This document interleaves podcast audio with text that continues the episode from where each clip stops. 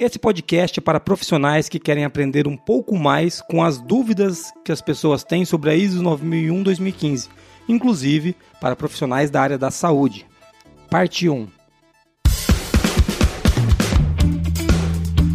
Está começando agora o QualiCast, o seu podcast sobre gestão, qualidade e excelência. Olá, eu sou o Jason Aranharte de Bastiani. Eu sou a Marina Befa. E eu sou a Monize Carlo. Bem-vindo ao QualiCast.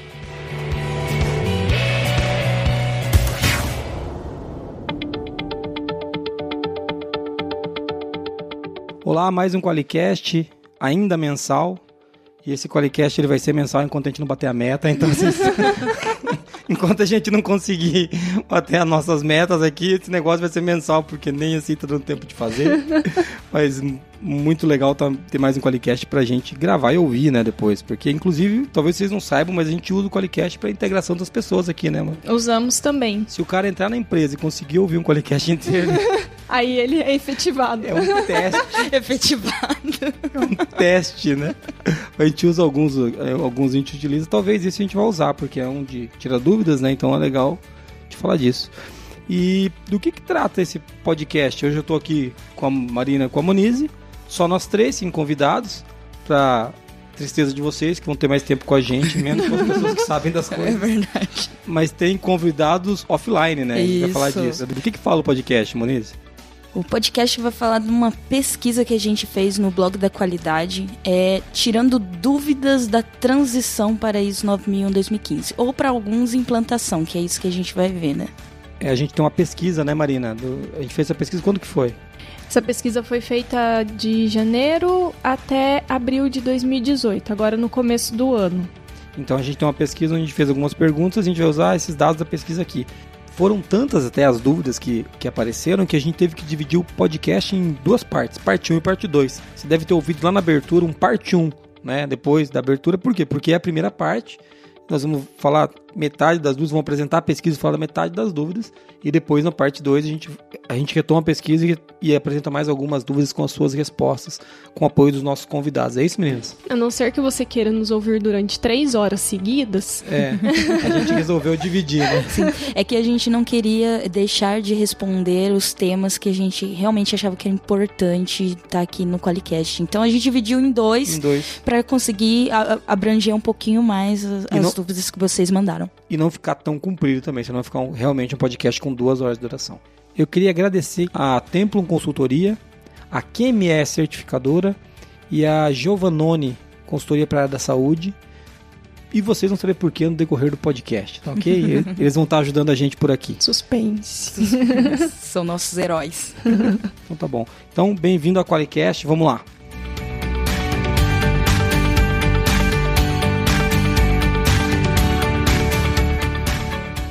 E para começar, nós vamos começar com mensagens de ouvintes. Você que está ouvindo a gente, você sabe que você pode mandar uma mensagem para a gente se você quiser.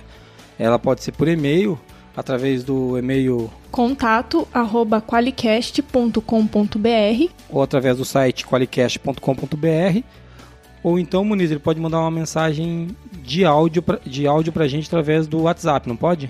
Pode mandar uma mensagem de áudio pra gente. O número é 43 998220077. É, então você pode mandar uma mensagem pra gente e a gente pode procurar responder a tua dúvida. Ou não, se a gente não souber, né? Mas se a gente souber, a gente vai falar dela aqui. Mas manda uma mensagem, né? Mesmo que você não tenha dúvida, seja pra dar um feedback pra gente. É. Tente, tente não nos ofender. né? Então, então vamos lá. É, tem uma mensagem aqui do André Rocha. Ele comentou isso no, no qualicast.com.br. Se eu não me engano, foi no episódio sobre indicadores, Qualicast 04. É isso aí, né? Sim. Vamos, vamos, vamos à mensagem dele. Bom dia, galera, tudo bem? Sou ouvinte assíduo do Qualicast. Meu primeiro contato com o blog da qualidade foi mais ou menos há oito meses e tenho aproveitado todo o conteúdo de acordo com a minha evolução no sistema de gestão. Tenho uma dúvida. Entrei em discussão com um colega de trabalho pelo seguinte motivo: temos um indicador de manufatura com periodicidade mensal, que avalia o volume produzido versus as, as não conformidades. Porém, existem não conformidades que estão que são constatadas no momento da montagem das peças lá na planta do cliente, dois, três meses após a entrega. Muitas dessas não conformidades não entram no indicador, pois são abertas após o período de monitoramento. Eu e é aqui uma fala minha, eu imagino de avaliação, né? Acredito que o indicador está, não está monitorando de forma efetiva as não conformidades. O que vocês acham? Vocês entenderam a dúvida? De, fim da mensagem dele. O que, que vocês acham, meninas? É, ele tá. Ele compara o número de não conformidades do mês do volume produzido do mês. Acontece que algumas não conformidades daquele mês são detectadas daqui três meses. Isso, e daí ele não coloca isso na conta. É, porque já foi analisado, fecha o mês e ele analisa naquele mês, né? Isso. Isso é comum de acontecer. A gente também tem esse caso aqui em alguns casos. Claro, exemplos diferentes, mas é, você, depois de ter feito a análise, aparecem novas incidências, novos números que não foram contemplados na análise, né? Isso, mas aí a gente tenta é, contabilizar todos, independente do, do mês, uhum. né? Não necessariamente as não conformidades que foram abertas naquele mês foram é, são referentes ao volume produzido do mês. Então, qual que é a, a minha sugestão, né? O que eu acho que ele pode fazer? É, e daí eu queria ver a opinião de vocês. Ele pode pegar o volume produzido no período versus as não conformidades do período ou as não conformidades de processo de produção.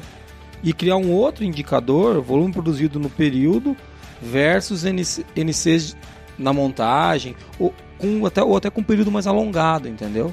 É, ele podia pegar é, esse segundo indicador das NCs de montagem e comparar com é, o número de entregas que ele fez, Muito né? legal, melhor isso. Porque daí ele tem, fez tantas entregas e deu tantas NCs. Legal, Sim. essa é uma boa alternativa. Sim, e às vezes também é, a pessoa fica muito pilhada de ter o número exato ao longo do tempo, né? Uhum. Eu acho que, assim, o, o, número aproximado que ele tem no período de um mês, ele já consegue fazer um trabalho legal. E aí vão surgindo novas não conformidades que nem sempre estão é, todas ligadas ao processo produtivo. Sim. E é isso que ele tem que avaliar. Talvez ele tenha até que ter uma categoria de não conformidades é, relacionadas a produto e não só necessariamente ao processo produtivo, que daí ele pode analisar o do processo produtivo no mês isso. e ter as não conformidades do produto e fazer um comparativo depois. Né? É, por isso que eu acho que aqui segmentar um pouco mais os indicadores, né? Mais indicadores para avaliar isso de uma maneira um pouco mais é, segmentada mesmo, né? Específica. Dividir, específica, dividida, talvez fosse melhor. Mas é claro, né? A gente tá falando isso olhando da janelinha, né? A gente não é. conhece o processo do cara. Eu até, até é, André, se você tá. Quando você ouvir a gente, né? É, André, pensa que essa é uma, uma dica de quem não conhece o processo. Você conhece ele melhor do que a gente, mas talvez são hipóteses para você avaliar. Tá ok? Obrigado, André Rocha, pelo comentário. Espero que a gente tenha ajudado, ou pelo menos gerado vários incômodos para você conversar com a sua equipe. tá? Que é, o nosso objetivo é que vocês melhorem o que vocês podem fazer no processo. Né? A gente não tem aqui as respostas para os processos de ninguém, nem para os nossos, quem dirá para os outros. Então, Nesse caso, totalmente palpiteiros. É, né? né? A gente podia fazer isso de um boteco, né? Palpites da qualidade, esse é o nome. Legal. Então vamos pro tema? Vamos.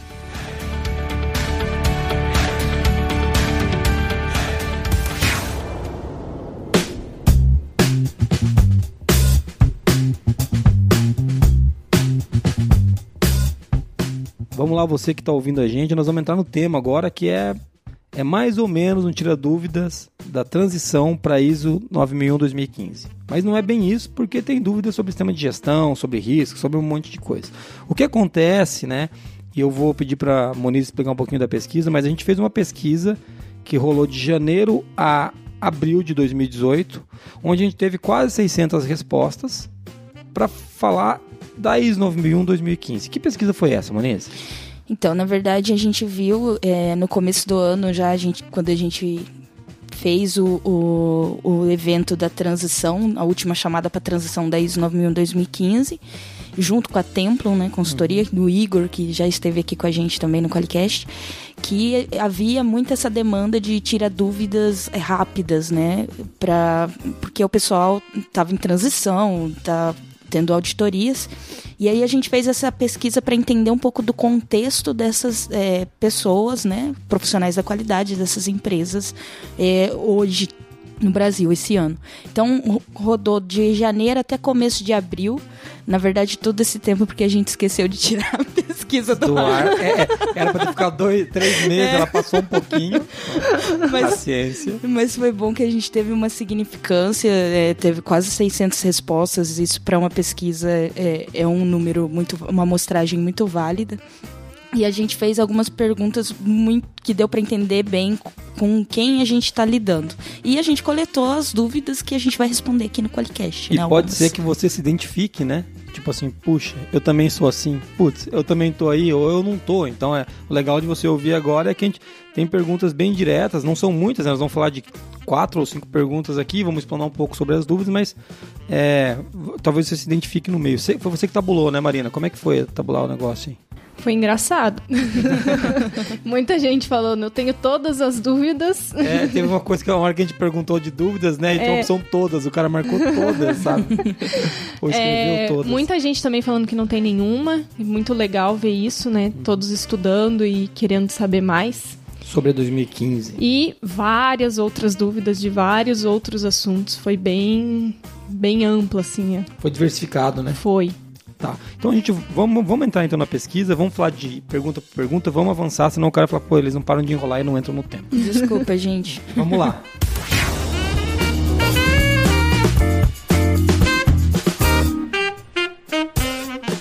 A primeira pergunta da pesquisa é uma pergunta clássica e que ainda me surpreende pela resposta. A pergunta é: a sua empresa faz planejamento estratégico?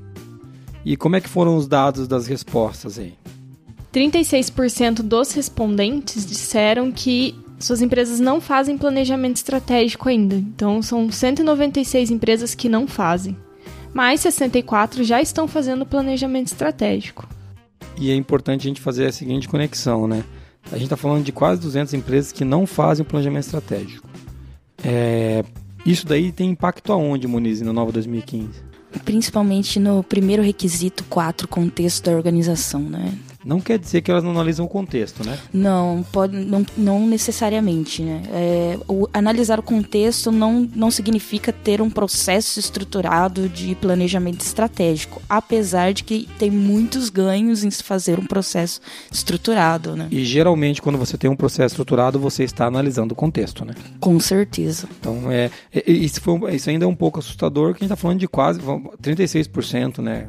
Pô, é muita gente da, da, nossa amostragem que ainda não faz o planejamento estratégico. É, e o, o, o, quando a gente perguntou isso, é entender realmente qual que seria a dificuldade é, dessas pessoas que não fazem planejamento estratégico, porque as, as empresas que já tinham esse processo sofreram um pouco menos com a transição, né? E para quem quer saber um pouco mais sobre o contexto da organização e por que, que tem relação com o planejamento estratégico, qual que é o Qualicast, Marina, que ele pode dar uma olhada? A gente tem o Qualicast 15, é, o contexto da organização com Igor Furniel. É legal ali a pessoa ouvir isso, porque lá a gente fala de contexto, né? E faz o link com o planejamento estratégico, lá fica um pouquinho mais claro por que, que tem relação. Né? Mas lá é basicamente falar de contexto. É, um, é inclusive um Qualicast que foi muito elogiado, o pessoal gostou bastante. Sim, é um Qualicast feito por chefs e eu. É, é verdade. A Marina, nas férias dela, ela tava. Onde, onde você estava? Em Ibiza, Marina? É, em Havaí, no Havaí. No Havaí, Punta Cana. É, Punta Cana, eu não lembro onde a Marina estava. Foi uma dessas praias que ela vai sempre. Então, assim, e a gente trabalhando aqui. É. Então, já para os 64%, a maioria, né, os dois terços que usam o planejamento estratégico como uma ferramenta, que fazem o planejamento estratégico, se você quiser uma ferramenta para ajudar você a fazer isso, dentro do Qualiex a gente tem o Planner. Nós vamos deixar o link aí no, no, no podcast para você ouvir, mas se você digitar Qualiex Planner, você vai encontrar, é, digita no Google lá, que é uma ferramenta para quê? Onde você vai conseguir linkar os seus indicadores junto com os planos estratégicos para melhorar os indicadores. Você consegue definir uma SWOT, você consegue construir um BSC, você consegue fazer tudo isso de uma maneira integrada. O Qualiex te dá essa facilidade, né? Quando a gente pensou no Qualiex, só dando um, abrindo um parênteses aqui, como fui eu que tive algumas das ideias, uma das coisas que eu queria era não separar qualidade de estratégia, porque ela não é separada. Tem, tem uma promessa aí pra gente fazer um podcast disso. Ai, né? meu Deus do céu. É Toca promessa. o sino! Tem uma promessa aí, a gente tem que fazer um podcast sobre é, a indissociação Não sei nem se existe. Meu. Deus. Meu Deus do céu. Neologismos aqui no É, é, é, a, o- a impossibilidade de você separar qualidade e estratégia, né? Então no Qualiex a gente faz muito isso. A gente é, parte da coisa quando o cara tá fazendo ele acha que é para qualidade, mas afeta a estratégia e o contrário também. A gente gruda essas, essas coisas aí para elas não se separarem. Mas vamos voltar para pesquisa, senão o pessoal vai falar que a gente só faz jabá e a gente nunca faz, inclusive. E é engraçado, né? Porque o pessoal briga com a gente porque a gente não faz. É. Então, Eles cobram. eles cobram. Mas legal.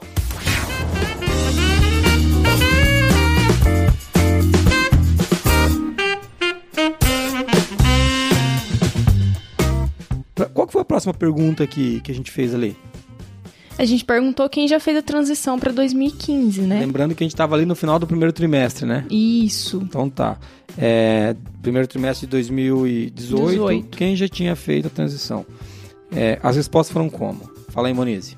31% já tinha feito a transição para ISO 9001 2015. Isso é um dado legal, mas se a gente É. pensar no 69 que não, É assustador, né? 70% não tinha transitado ainda.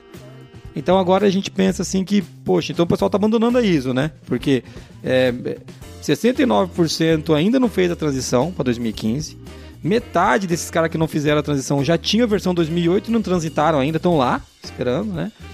É, mas a gente uma outra pergunta na sequência, né, Moniz? Pra você não desanimar aí com a ISO. É, eu fiquei preocupada, a gente pensou sobre isso né, na pesquisa. Mas desse todo que não tinha feito ainda a transição para ISO 9001 2015, 97% pretende fazer ainda em 2018. Então, é, não tinham feito ainda, mas eu, eu prefiro pensar que eles estavam trabalhando loucamente para fazer isso acontecer ainda em 2018. Ou deixando pra última hora, como sempre, né? mas é assim, mas a ideia é que eles querem fazer em 2018. É, 97% é todo mundo, né? Praticamente É, todo, todo mundo. mundo.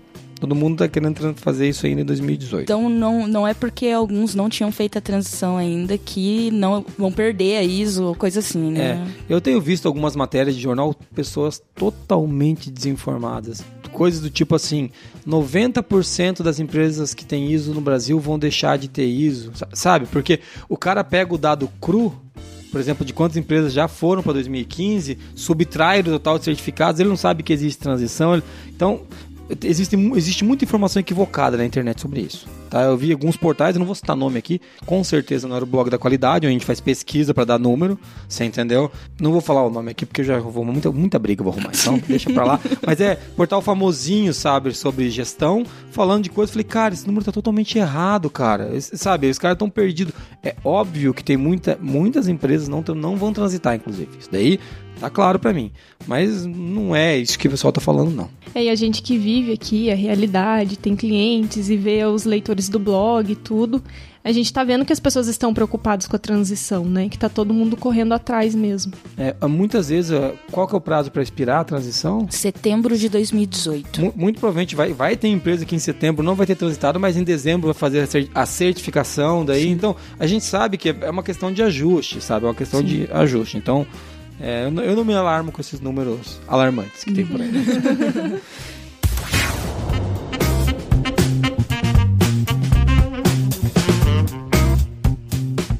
Próxima pergunta, Marina. É, qual foi a próxima pergunta que a gente utilizou ali?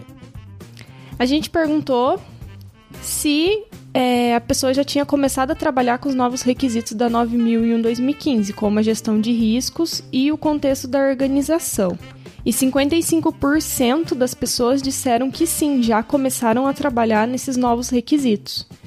31% disseram que não e 14% responderam que nem sabiam o que, que é isso ainda. Tem 14% que tá em Nárnia. O cara não tá. né? Tá em Marte, ele acabou de aterrissar e ele descobriu que tem requisitos novos. Ele falou: hã? Ele descobriu na pesquisa, inclusive. Requisitos novos? Fez aquela cara do John Travolta, É, né? tá olhando pro lado, olhando pro outro, aquele GIF, né, da internet. Pô, gente, não tem como. É um áudio, né? Eu não posso mandar É. o GIF pra vocês. A gente mas- coloca no post do Qualicast, pode estar certo. Pode deixar. Então é a cara do cara que falou, ah, requisitos novos? Né? Então, é um pouco assustador, né? Mas é muito engraçado também pra gente, né? Não pro cara que faz o. É, É, a Moniz influenciou essa resposta, que ela colocou essa, essa opção lá, né? Nem sei o que é isso. Ué, mas, Mas o cara poderia, o cara poderia escolher. A gente achou que ia dar 1%, né? Deu 14%. Putz, cara, mas tá bom, é o que tem pra hoje, né? Então, é, uma outra coisa que a gente perguntou, ligada a essa pergunta, é se você já começou, se você tá ou não com a auditoria marcada, né? E as pessoas que já começaram né, a, a trabalhar, porque essas que interessam, é, mais de 60% já estavam com a 63% para ser exato, com a auditoria marcada. Então as coisas já estavam acontecendo. Por isso que eu falo que esses números alarmantes que eu citei antes é muita conversa também, muita firula. Mas então, ou seja, estão trabalhando, né? O pessoal está trabalhando nisso. E quem não começou a trabalhar tá atrasado, viu? Quem não sabe nem o que é, então volta pro planeta Terra. Sim. Tomara que você já tenha conseguido saber o que é. Isso. É, se você não sabe o que é e ainda quer fazer a transição até o prazo máximo, minha dica é que você procure ajuda de uma consultoria para fazer esse trabalho. Porque, assim, a gente tem um monte de conteúdo no blog, tem Qualicast, é claro, mas não... Agora a corda está no pescoço. Acho que não é por aí. É, então, é. Mas você pode loucamente tentar aprender sozinho. Tem qualicasts que a gente gravou que podem, podem ajudar você nisso. Ah, o, o qualicast de comparação, né? Sim. Entre a Sim. 2008 com a 2015. O qualicast número 16, 16. que a gente gravou comparando as duas normas, é uma boa dica. O de contexto da organização, o que a gente fala de risco. Então, vão estar todos eles listados aí. Né? A gente vai estar falando deles por aqui, tá bom? Inclusive, ouça todos os qualicasts. Não deixe nenhum para você ouvir depois. Ótimo.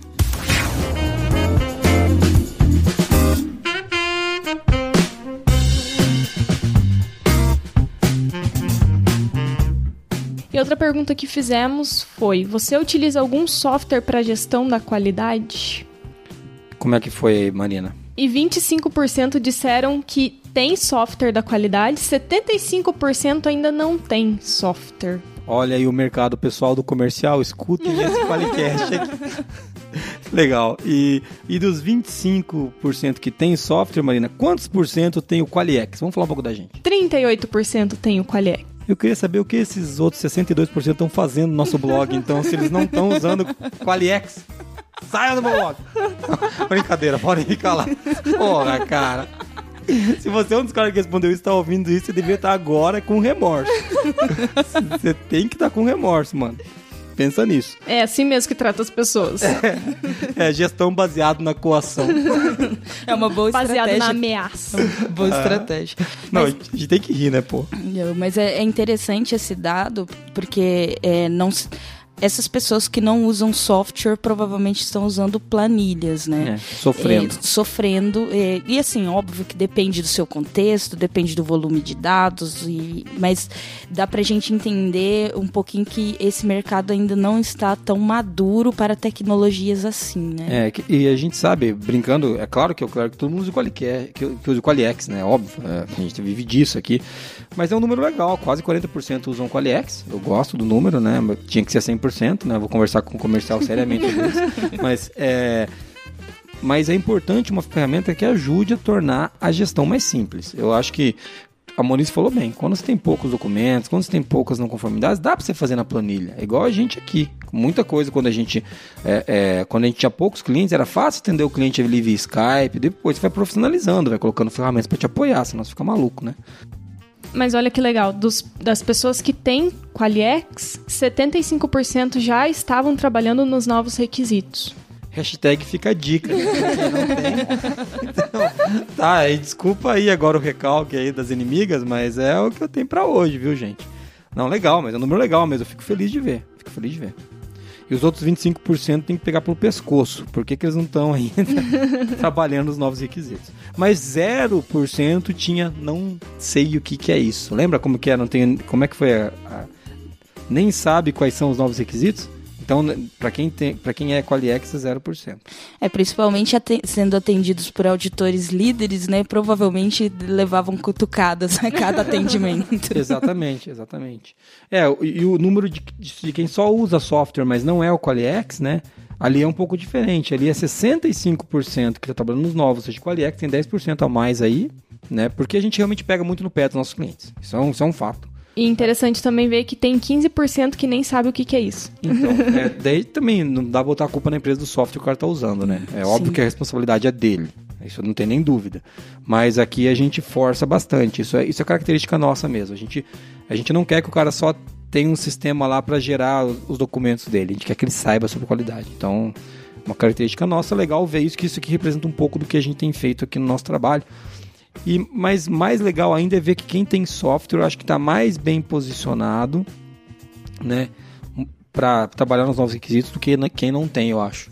Com certeza. É pelo apoio do nosso know-how, né? Do- Sim. É óbvio que todo o nosso conteúdo é, é gratuito, qualquer um pode acessar, mas, Mas os nossos clientes têm mais acesso. tem né? mais acesso e, e pode conversar, como eu disse, com auditores líderes que são a nossa equipe de relacionamento com o cliente. Ah, é então eles têm Ah, isso tem uma direto. grande diferença também. Tem uma né? grande diferença. Não é, não é um famoso, abre aspas, atendente que te atende no telefone, né? É, é um auditor líder. É, tem isso aí.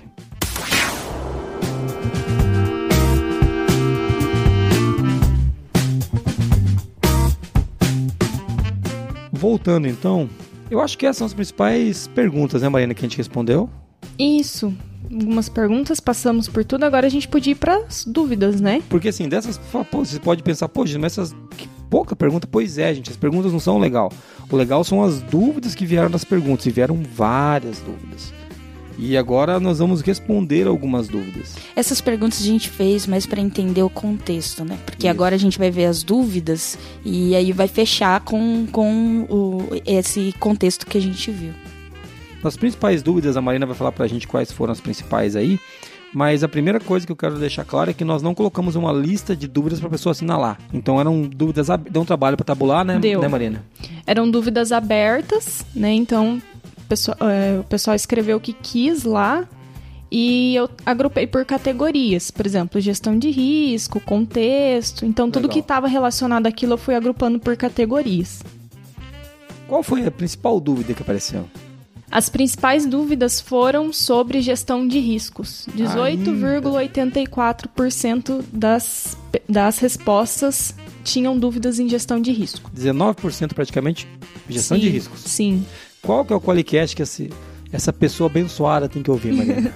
É o 8, sobre gestão de riscos mesmo. tem um Qualicast inteirinho falando disso, a gente cita. Vamos colocar o link do e-book também aí. É, tem um e-book muito bom da Moniz. Ah, legal, muito bom. Eu gostei desse, desse e-book também, porque. E, e nem, e nem foi porque foi a Moniz que fez, é porque o conteúdo é bom mesmo. o e-book ficou legal. Legal, então a pri- principal dúvida foi essa, né? Mas e qual foi a segunda principal dúvida, Marina? A- Com 10% foram todas. ou seja, o cara escreveu quais são as dúvidas, ele escreveu todas. Todas. tudo. Será que é o cara que nem sei o que é isso? muito provavelmente eles estão muito próximos. Se a gente fosse fazer um, um, um gráfico aí com combinar essa- essas pessoas iam estar na- nesses grupos. Provavelmente. O legal também é que teve quase 10% com nenhuma. né? Então tem um pessoal que tá mandando bem aí. E logo na sequência, é, é engraçado com 8% ali, o que é ISO 9000 em 2015. Esse com certeza É. é o cara que não sabia nem que teve, teve mudança de requisito e nem que existe uma nova versão da norma, né? Isso, o pessoal queria muito saber quais os benefícios de implantação e para que que servia mesmo isso. Legal, então depois vem implantação, contexto, informação documentada, processos, procedimentos, como é que faz a auditoria interna, indicadores, monitoramento. Deve, deve vem uma série de dúvidas, mas no lugar de a gente falando de números e dados, acho que é legal a gente pegar dúvida por dúvida e trabalhar ela aqui. Porque daí você que está ouvindo fala, putz, essa também é a minha dúvida. Então você vai poder, talvez, né, se você estiver ouvindo, é, melhorar o seu conhecimento em algum tópico que você realmente precise melhorar. Vamos, vamos para as dúvidas então, uma por uma? Vamos. Vamos lá.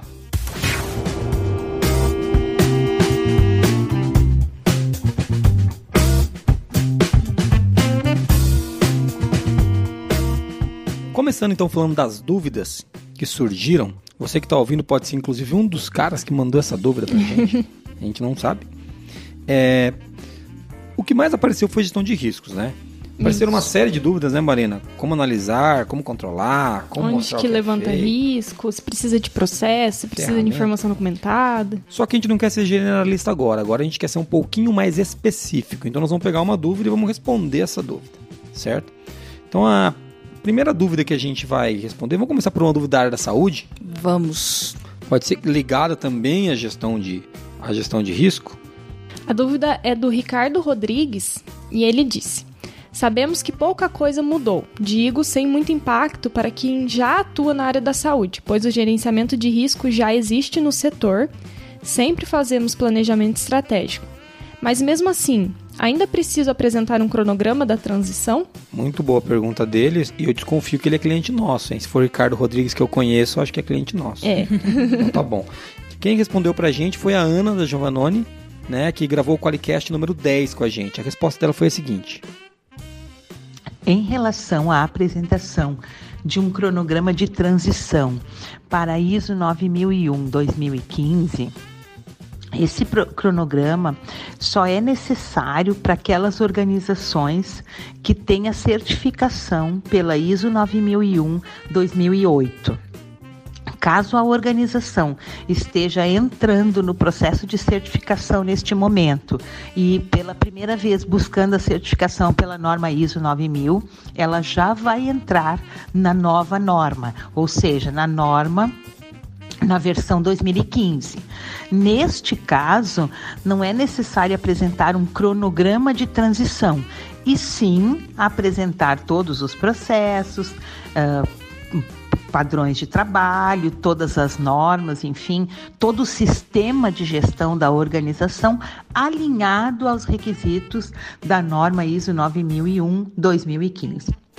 Conforme a pergunta do Ricardo, e muito pertinente a colocação dele, que em geral nos hospitais e nos serviços de saúde já há cultura de gerenciamento de risco, já há planejamento estratégico, tudo isso que já existe na organização é válido para o processo certificatório da norma.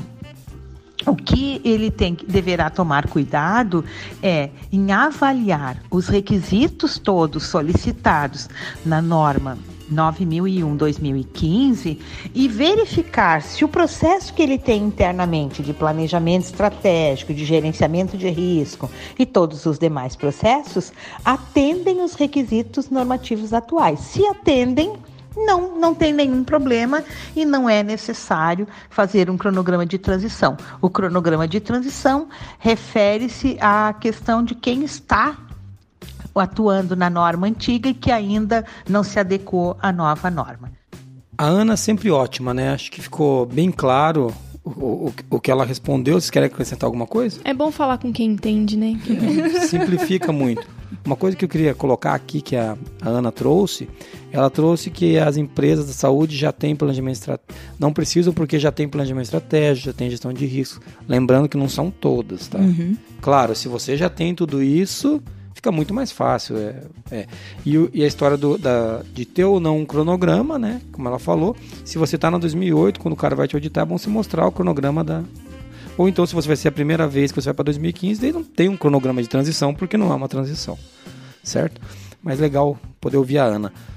Qual é a próxima pergunta que nós vamos responder, Marina?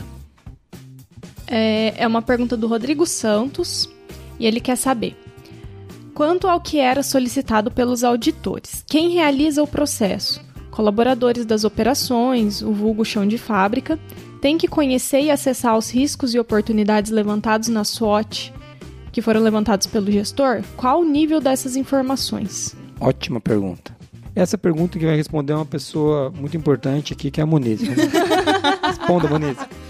É, na verdade, quando é, a gente faz o levantamento de riscos estratégicos é, que a diretoria é envolvida, a empresa ela tem que ser conscientizada desses riscos ou, ou ameaças. Óbvio que é, vai depender muito do nível de, de informação que a própria empresa quer expor aos seus colaboradores ou não. Mas é, principalmente o vulgo chão de fábrica que você falou, a pessoa tem que estar bem conscientizada aos riscos do processo que o processo dela tem impacto. É legal ela conhecer os estratégicos e a gente recomenda que ela entenda o, como aqueles riscos do processo que ela opera impactam a, a estratégia, mas aí vai depender também do contexto da, da, da sua organização, porque às vezes tem, tem diretorias ou que não querem é, demonstrar esses riscos e abrir para todos os colaboradores. Importante, talvez ele não tenha acesso a SWOT ou até mais informação, mas a incidência do risco eu acredito que ele tem que conseguir, não tem, Monique? Sim, com certeza. Registrar a incidência, o, o risco aconteceu, né? É, Sim. Isso aconteceu. É, de quem que é essa pergunta, Marina? É do Rodrigo Santos. Do Rodrigo Santos, né? Uma coisa só que eu vou abrir um parênteses que não tem nada a ver com a pergunta, mas eu detesto o termo chão de fábrica, tá? Sim. É, pra mim é tão ruim quanto o mão de obra e o peão de obra. É duas coisas que me, eu detesto. Vamos falar da pessoa do chão de fábrica, que eles chamam de. que trabalha no chão de fábrica, que é que. Porque de onde vem esse termo? É a pessoa, ou seja, um ser humano que trabalha no processo produtivo dentro da fábrica. E, geralmente essa pessoa trabalha no chão, como um ser humano normal que caminha no chão. Então, então é, mas na verdade a gente pode falar de pessoas envolvidas na produção, né? Pessoas que trabalham diretamente no processo produtivo, na criação da, da- do produto. né? É, ele até usou o termo colaboradores das operações. Da operações. Sim, Muito legal. bom, esse é um bom termo, tá? Legal. Muito boa resposta, viu, Muniz? Nossa, você Obrigada. é uma das especialistas Que linda, que linda. Você viu? Olha aí, ó. E próxima pergunta, Marina. Ainda tem a ver com riscos? Sobre riscos ainda temos outra pergunta, da Simone Cunha. Ela perguntou: A nova ISO está focada muito na gestão de risco. Como fazer com que os gestores antigos e com culturas antigas possam enxergar os riscos em seus processos? Eles alegam que sempre foi feito assim e sempre deu certo. Temos dois anos de certificação e ainda tenho essa resistência de aceitar o novo. Poderia me ajudar? Pedido É. de socorro aqui, né? É, Simone Cunha, só aí que acontece. Vamos lá, quem vai responder essa pergunta pra gente é o meu grande amigo Igor Furniel, da Templum Consultoria. Vamos ver o que, que o Igor, o Igor falou pra nós. Esse aqui é um caso clássico, né, que enaltece a importância dos bons gestores de sistema de gestão, os antigos RDs, já para ir mudando a nomenclatura. Para pessoas resistentes à mudança, nada melhor do que o exemplo real, tangível, para convencer a pessoa do contrário. Então, o conselho aqui é mapear, sim, risco e oportunidade para o processo e ir para uma reunião com uma pessoa mais resistente, munida de exemplos reais. Então, leva embaixo do braço quais foram os três ou quatro grandes problemas no último ano, para enaltecer ali a importância de olhar para risco. Então mostra lá o cliente que a gente perdeu, por que perdeu, o retrabalho que nós tivemos, quanto aquilo custou, quanto a empresa perdeu de dinheiro por não olhar para tal situação. Isso com certeza convence até mesmo aquelas pessoas mais resistentes. Então mostra o exemplo real e que certamente essa pessoa vai estar mais preparada para discutir novas possibilidades de risco. Ótima dica do Igor. Bem Acho que legal. Exemplo é né, liderar pelo exemplo uma mudança, né? Sempre melhor e a dica foi sensacional. Igor, obrigado. E é legal que até dá para fazer uma correlação quando você tá é, convencendo os gestores a implantar mesmo a ISO 9000. Pega exemplos de não conformidades que aconteceram. Isso, exatamente. É- Essa é a linha do exemplo, né? Acho que essa que é a Isso. linha. É um dos nossos sete princípios da qualidade, é o quinto princípio, tomada de decisões baseada em evidências. Então, se você quer que as pessoas tomem decisões, joguem as evidências na cara delas. É, é isso aí, a Moni sempre é agressiva. Desculpa. As pessoas. Então tá bom. Mas, Mas- é uma, uma ótima dica mesmo, uma ótima dica e uma boa relação com, com as evidências. Sim. Então, meninas, vamos mudar de tema? Vamos. Vamos lá, você que está ouvindo a gente, outras dúvidas agora.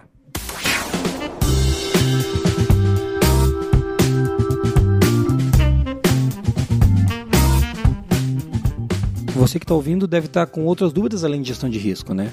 E do que mais a gente tem dúvidas aí, Mariana? Do que nós vamos falar agora? O pessoal perguntou muito o que, que é a ISO 9000 em 2015, para que, que serve, quais são os benefícios, qual que é a seja- visibilidade dela no mercado. Dúvidas gerais sobre 2000, ISO 9001 2015, é isso? Isso. Legal. Vamos começar com a primeira dúvida, então vamos responder essa primeira dúvida. A primeira também pode ser da saúde. A Isabel Mula perguntou qual é a aplicação da ISO 9001 nos setores de saúde. Certo, e quem vai responder isso aí pra gente, Muniz? É a Ana, né? Porque a Ana é um amorzinho e ela nos ajudou aí a fazer essa resposta. E ela entende do assunto. Ela né? entende, né? Vamos lá, vamos para a resposta da Ana. Em relação à aplicação da norma ISO 9000 2001 2015, 9001 2015 para os serviços de saúde, esta norma aplica-se a qualquer organização de qualquer segmento e de qualquer porte. Portanto, aplica-se também à área da saúde. Todos os requisitos solicitados na norma são aplicáveis aos serviços de saúde.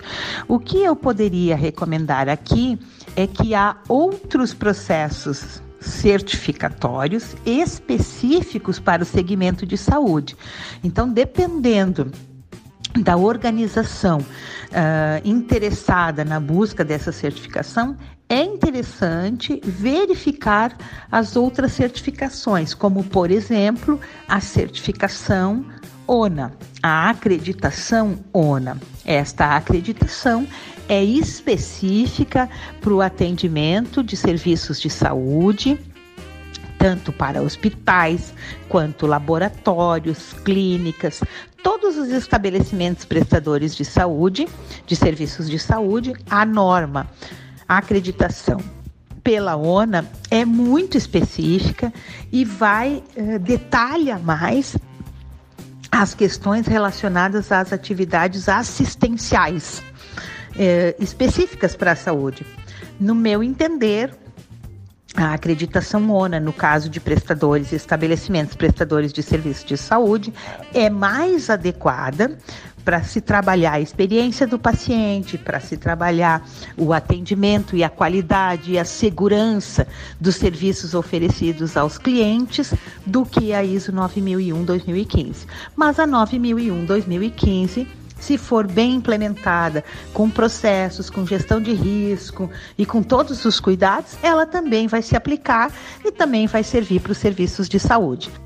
A Ana foi bem clara, né, que sim, a ISO é útil na área da saúde e, se ela for bem aplicada, como em qualquer empresa, isso, isso daí acho que é base para qualquer empresa. Só que ela citou uma outra, uma outra norma, uma, na verdade que ela até disse não é uma norma, né, é uma acreditação que é a ONA que é um pouco mais específica, mais utilizada pelos serviços de saúde.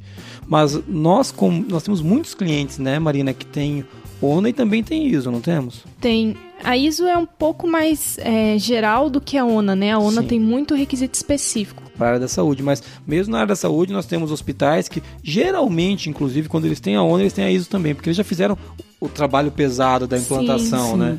É, a ONU é bem mais específica, ela já é, tem um escopo definido, né? Uhum. Então ela já direciona onde é, tem que ter as atividades em determinados processos, mas ela, a ISO com certeza agrega muito na gestão da empresa. Obrigada, Ana Giovannoni, por ter esclarecido essa dúvida. Mais uma, muito bom. E vamos para a próxima dúvida então, Marina. Qual é a próxima dúvida que apareceu aí? O José Alberto perguntou: como está o mercado sobre a necessidade e importância da certificação? Para responder essa, essa dúvida, a gente consultou o Neifer França, que esteve com a gente no Qualicast também. Né? Sim, né? no Qualicast 9, falando de sistemas de gestão anti-suborno e também no Qualicast 6, que falava de transição da ISO 9001-2015 também. Isso, o Neifer, Neifer França, ele é o, o, o CEO, chefe, boss, master da QMS Brasil, né? É o patrão, né? Eu, eu gosto muito do Neifer, é uma pessoa que tem muito conhecimento, além de ser uma pessoa muito legal, é um cara que tem um conhecimento técnico bem apurado. E ele vai responder então como está o mercado sobre a necessidade e importância da certificação, né, Marina? Isso, ele mandou como texto aqui, então eu lerei aqui pra gente, ok? Abre aspas para o Neifer. Me dedico há mais de 10 anos a estudar as tendências das certificações no Brasil e no mundo. Com um mundo globalizado, a necessidade das empresas de atestar competência, qualidade, idoneidade, etc., cresce cada vez mais. Portanto, as certificações só aumentam no mundo. Nos últimos 10 anos, a ISO já lançou mais normas de certificação do que nos 60 anos anteriores. Esse é apenas um dado que demonstra o forte crescimento do mercado e a importância das certificações no mundo. Fecha aspas para o Neifer. É, ele mandou um hashtag sincerão aí, né? Então, sim, sim. E o Neifer é todo, né, na globalização Polido. É, ele é tudo polido, mais. né? né? é, coitado, ele sofre pra gravar com a gente, né? É, muito embasado em dados e, E tudo não, mais. mas ele disse tudo, né? Sim. Aí, aí, nos últimos 10 anos lançou mais normas do que nos últimos nos, nos 60 anteriores. Que o mercado só cresce. A gente teve junto num, num evento e a gente pôde ver isso. Sim, sim. né? O mercado só cresce, então é, é- é meio que não tem dúvida da importância da certificação como selo, tá? Como gestão, aí eu não vou nem aí José Alberto, aí a coisa é mais embaixo ainda, entendeu? É óbvio que você pode ter gestão sem certificação, mas a certificação ela serve como uma cereja do bolo. Lembrando que tem que ter bolo para pôr cereja. Então, assim, não queira só o certificado, tá? O certificado é cerejinha. A gestão é o bolo. Então, eu acredito que a gestão pode, ser, pode crescer com a certificação também. É, e eu vejo que o, o Brasil e até o mundo, né, como o Neifer já mandou uma globalização na nossa cara, é, tá amadurecendo um pouco mais é, a respeito de qualidade, né? A gente tá evoluindo em, em ferramentas, a entendimento, a consciência. Isso. Aqui no Brasil, como, como sempre, e infelizmente, nesse termo, nós estamos atrasados. Mas é, é o nosso trabalho aqui, inclusive do Qualicast, é ajudar a avançar nesse sentido. Sim. E a própria atualização para 2015 tá dando uma ajudinha para isso, né? Sim, acredito que sim. Eu tenho visto pessoas que nunca falaram de norma falando que gostaram dessa norma. Sim, sim. Então, acho legal.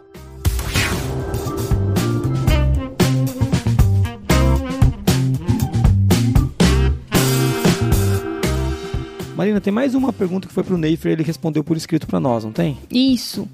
O Otávio perguntou: tem como um depósito de gás obter a certificação? Vamos lá. O Neifer respondeu o seguinte: abre aspas.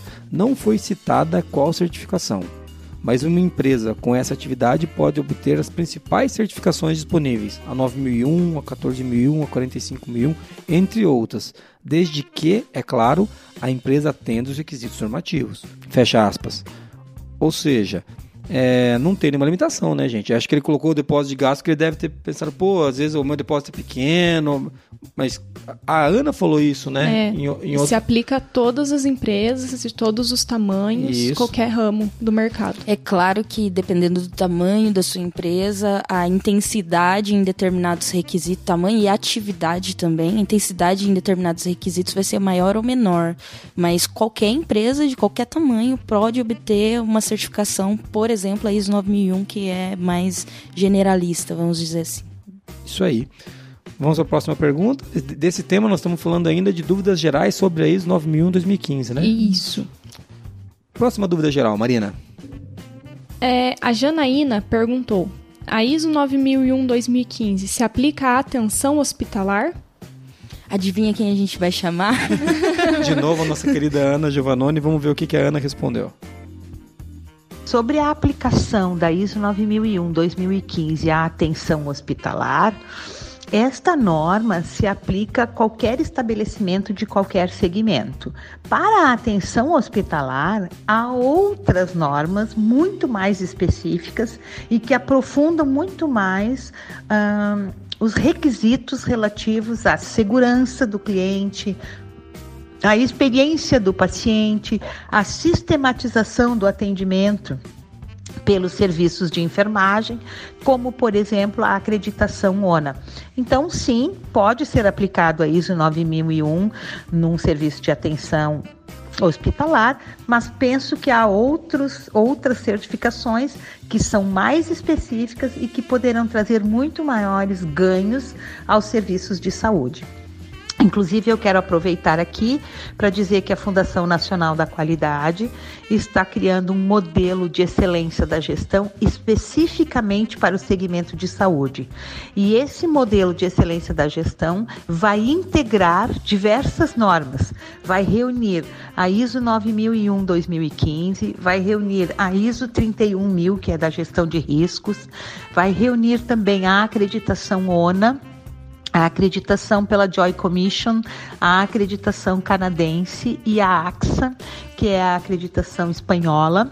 Tudo num único instrumento, mostrando então uma forma de se trabalhar e gerir a área da saúde por meio de um modelo de excelência da gestão específico para o segmento da saúde. O MEG Saúde vai ser lançado no segundo semestre pela Fundação Nacional da Qualidade e será mais uma alternativa para os serviços de saúde.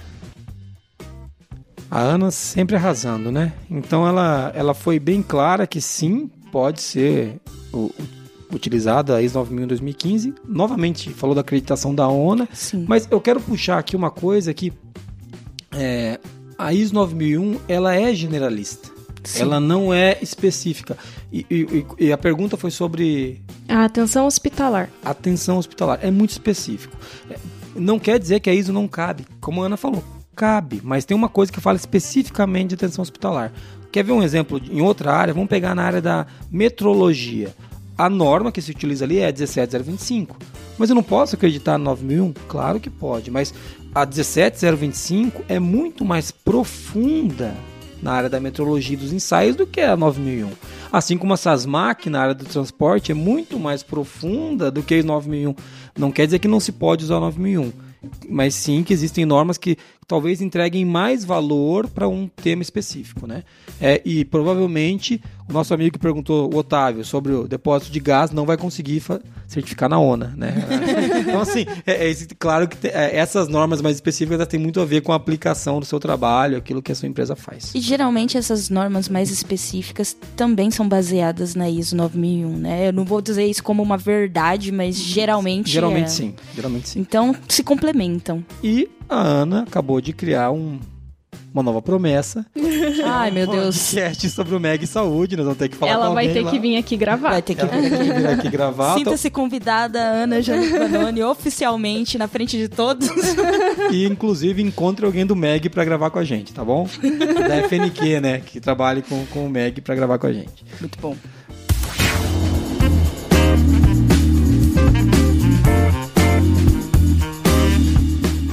Marina, então, saindo um pouquinho do tema de tema ISO 9001 geral, vamos, vamos para outro tema, outro tema mais específico? Vamos. É, a terceira maior dúvida foi sobre a comparação da ISO 9001-2015 com a 2008.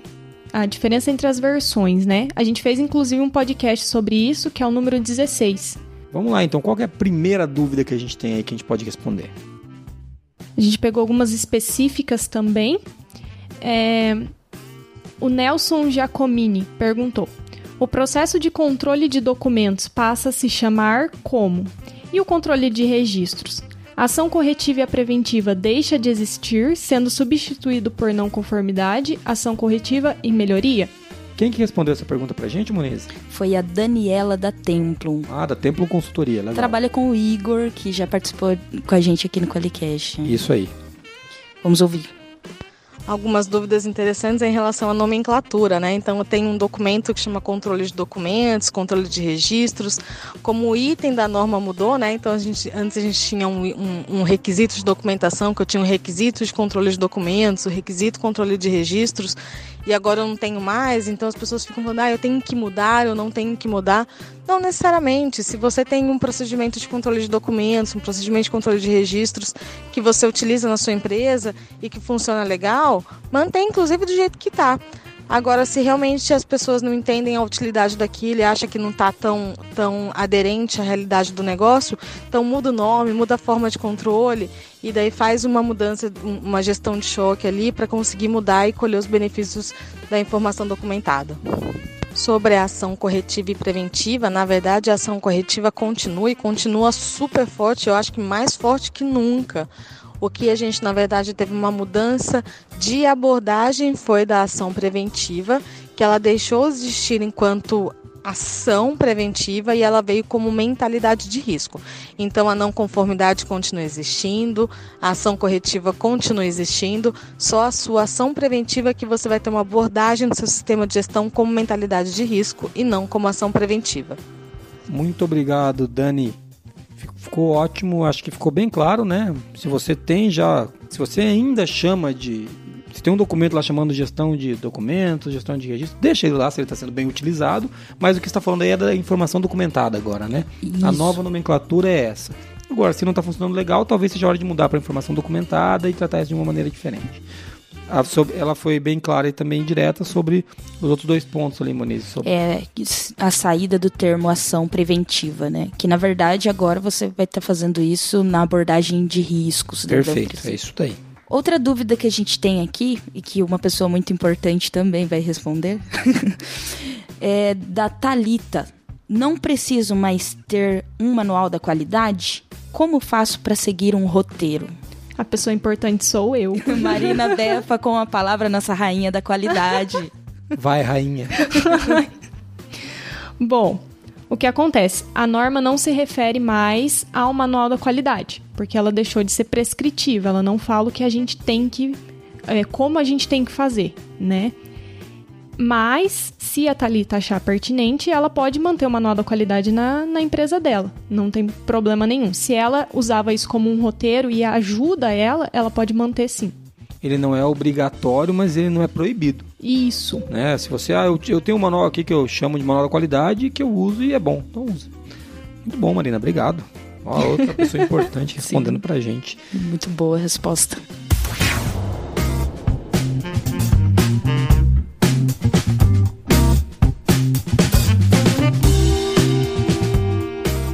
Tema agora, Marina, das nossas dúvidas que não cessam? Agora são dúvidas relacionadas à implantação da ISO. E qual que é a primeira delas aí? A Marta perguntou: qual é o melhor caminho para dar início ao processo de implantação? Boa pergunta, Marta. Essa pergunta vai ajudar inclusive a gente aqui. Então, porque a gente também, com certeza, uma, a implantação da ISO também vai ajudar numa implantação de uma ISO 27000, de uma ISO Da 37001. 37001, E eu tô com uma norma nova daqui que a gente vai conversar depois. medo. Então tá. Você sabe que os projetos são criados aqui no Qualicast, assim, tipo, ao vivo. Então tá bom. É, mas quem, quem que fez essa pergunta? Foi a Marta. E quem que vai responder pra gente? A Dani da Templo Consultoria. Responde aí, Dani. Uma outra pergunta aqui é qual é o melhor caminho para dar início ao processo. Na verdade, a primeira coisa a ser feita e que eu acho que é a mais crítica de todas é saber definir um processo corretamente, né? Porque é muito comum que a definição de um processo passe pelo departamento e daí a gente não consegue colher os benefícios de um mapeamento de processos, de uma abordagem de processos eficiente. Então, o primeiro passo para o mapeamento de processos, entenda realmente qual é o fluxo de processo da organização e não defina seus processos com base nos seus departamentos. Entenda qual é o fluxo, entenda onde tem transformações envolvidas e defina corretamente seus processos. Se isso for bem definido, as outras atividades elas vão muito mais fáceis. A resposta da Dani, ela fala muito da. De entender o fluxo das atividades na empresa. Isso, ela tá falando até do mapeamento de processos, Isso. né? Que com ele, com uma- um bom mapeamento, é mais fácil implantar uma ISO, né? E é o primeiro requisito da norma, o contexto da organização, né? Perfeito. Sim. Então tem uma relação muito grande, é isso aí. Muito bom. Obrigado, Dani. Vamos para a próxima pergunta, Marina? A próxima pergunta é do José Menezes de Almeida Júnior. Ele disse: O que preciso fazer para deixar minha empresa toda pronta? As, perguntas estão cada vez melhores. Vamos aplicar aqui também isso aí. Eu quero uma empresa toda pronta também. Ainda mais um cara com nome de diplomata desse. Como que é? José Menezes de Almeida Júnior. Olha, nome de diplomata. Eu não José. vou nem falar qual que é o meu sobrenome. Então tá bom. bom, quem vai responder isso pra gente? É uma pessoa muito importante. É o magnífico senhor Jason Arenharte de Bastiani. O Big Boss. Então, se eu soubesse como deixar a empresa toda pronta, você acha que a Forlogic ia estar assim? Então, Ei! é, não, é. Não, mas vamos lá. a qualidade ofendeu. Ofe- Hashtag ofendidão. Então, é, o, que, que, o que acontece? Para a empresa ficar toda pronta para a implantação da ISO 9001, o principal é seriedade. é, Não a seriedade de ser chato, mas é levar o processo a sério. Né? É você fazer as auditorias, você conhecer o seu processo, conhecer o contexto da organização. Se você começar pelo contexto da organização e conhecer os processos da sua empresa, você só não tem a ISO se você não quer. É, daí você vai ter que atender um requisito aqui e outro ali, mas essas são as duas coisas que você tem que saber para implantar ISO. tem que fazer as auditorias para tem que qualificar o seu pessoal, a equipe tem que estar conseguindo utilizar os processos que você definiu, porque tem muita gente que acredita que define que a definição do processo é ISO. E não é isso. É, é, a, a definição do processo é uma etapa na, na, na, na implantação de um processo fluido para a tua equipe.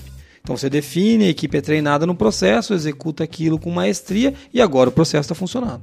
É isso, né, Marina? Tem alguma coisa mais que tem que fazer para a empresa ficar toda pronta para certificação? É, dar atenção aos processos mesmo, né? E daí, para dar uma validadinha ali no final. Auditoria. Né? auditoria. Sim, é importante é. auditar. Eu, eu acho importante também não ficar com muito foco só na certificação. Ah, Ter essa, essa consciência de que você está implantando melhorias na sua empresa e fazer isso de verdade. Acho que quando você está com essa intenção de, tipo, nossa, vou, vou colocar isso na minha empresa para melhorar os processos, para obter mais resultado, é muito mais fácil deixar a empresa toda pronta, que você está sendo íntegro, né? Isso, isso aí. E ter não conformidade não tem nada demais, é parte do processo. Tá, mas o cara veio aqui, eu tenho uma não conformidade, vou ter que corrigir um processo. Parabéns, cara, ele te disse onde está o erro e você vai corrigir o processo. Perfeito, é isso mesmo.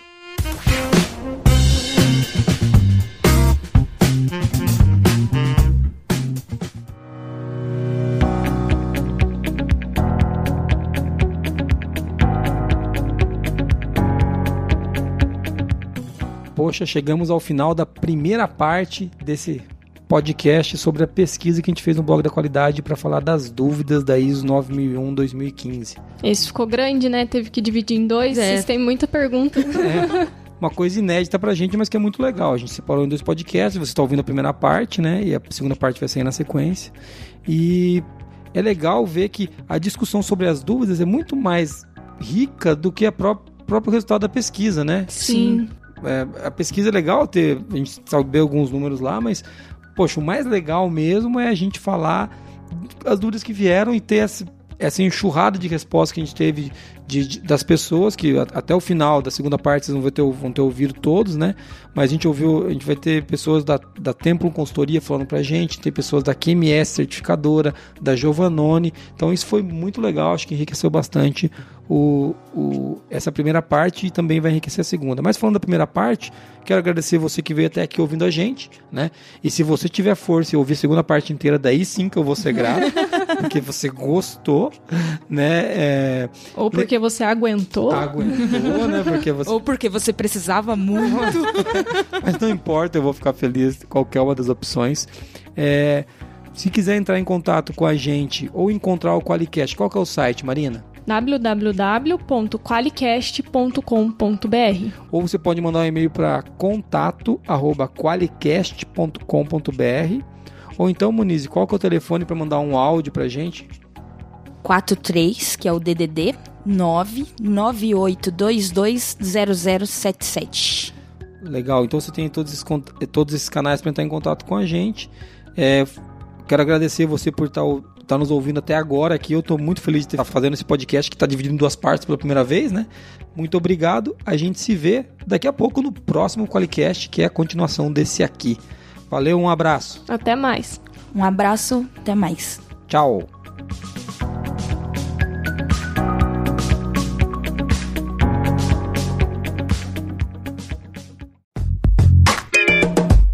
Você ouviu o Qualicast, uma iniciativa do grupo ForLogic, patrocinado pelo Qualiex, o software para quem quer implantar um sistema inteligente de gestão da qualidade. Para mais informações, acesse qualiex.com.br.